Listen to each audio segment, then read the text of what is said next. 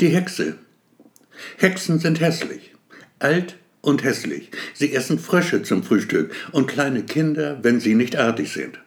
Hexen sind böse, von Grund auf böse. Alles Gute ist ihnen verhasst. Und ja, sie können zaubern. Schwuppdiwupp machen sie aus dem netten Herrn von nebenan ein grunzendes Schwein, verwandeln das hübsche Mädchen von gegenüber in eine streunende Katze mit räudigem Fell. Amira ist weder alt noch hässlich, noch isst sie Frösche zum Frühstück. Die Frau ist eine wahre Augenweide, blond, bildhübsch und herrlich gewachsen. Wenn es warm ist draußen kann, ein wenig Glück vorausgesetzt, sich jeder Mann überzeugen davon. Denn wenn es warm ist draußen, läuft Amira vorzugsweise nackt herum. Das freut nicht nur den Briefträger, das freut den Zeitungsboden, Stromableser und überhaupt so ziemlich jeden, der das schneeweiße Haus von Berufswegen aufsuchen darf oder einfach so auf der Straße passiert. Im Sommer sind das auffallend mehr als im Winter. Die allermeisten fraglos männlichen Geschlechts. Langsam und gemächlich gehen die Herren da ihres Weges, bleiben gern auch mal stehen, um Amira nach der Uhrzeit zu fragen, obwohl die, was deutlich zu sehen ist, nicht mal die kleinste Armbanduhr am Leibe trägt. Würde man Eintrittskarten verkaufen für diesen Straßenabschnitt, sie würden weggehen wie warme Semmeln. Amira ist ein absoluter Renner und eine Hexe, wie man sagt. Ihre Augen sind blau, ein Blau im Farbton eisiger Bergseen unter stahlblauem Himmel. Wenn sie dich anschaut, sagen die Leute, läuft es dir kalt den Rücken hinab, die Augen einer Hexe halt, Blicke, die töten können. Hinter vorgehaltener Hand nur redet man über die schöne Hexe im Dorf, erzählt Geschichten, bei denen es dich wahrhaftig gruselt. Von der Frau zum Beispiel, die es gewagt hatte, Amira eine Hure zu nennen. In aller Öffentlichkeit und mitten ins Gesicht. Das war arg natürlich.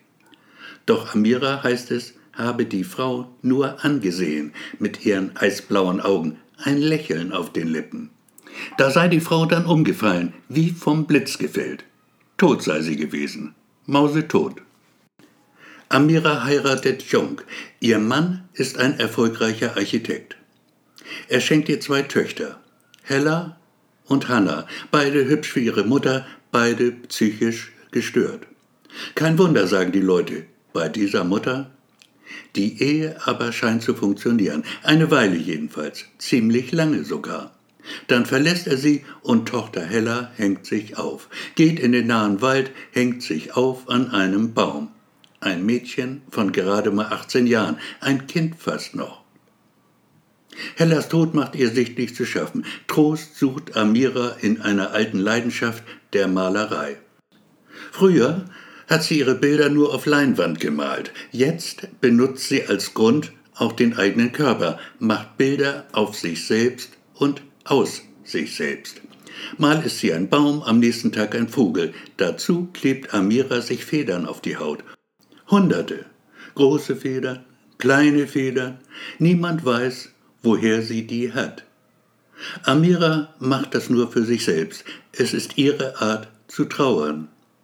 Deshalb auch sind die Federn des Vogels nicht bunt, sondern schwarz. Pechschwarz. Amira aber malt auch wieder richtige Bilder, oft mehrere zur gleichen Zeit. Überall im Haus stehen ihre Staffeleien mit halbfertigen Werken, abstrakte Landschaften in düsteren Farben.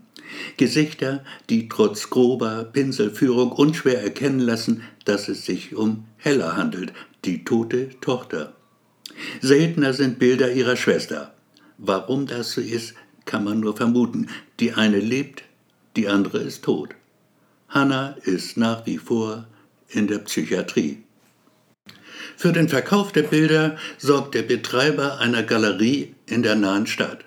Die Preise sind gesalzen, doch sie werden gezahlt, denn die Bilder sind gut. Vom Erlös freilich steckt das meiste der Galerist sich in die Tasche. Irgendwann kommt Amira ihm auf die Schliche. Es geht ihr nicht ums Geld dabei, wütend allein macht sie der Betrug. Das sagt sie ihm und schaut ihn an dabei.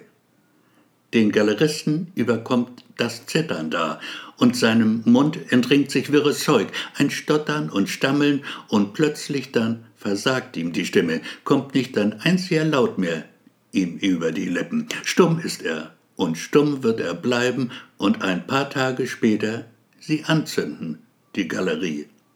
Und er wird verbrennen darin bei lebendigem Leib. Es ist Sommer, ein heißer Sommer, die Natur steht in voller Blüte. Vor den Häusern sattes Grün, in den Vorgärten schieben schwitzende Männer und Frauen den Rasenmäher vor sich her.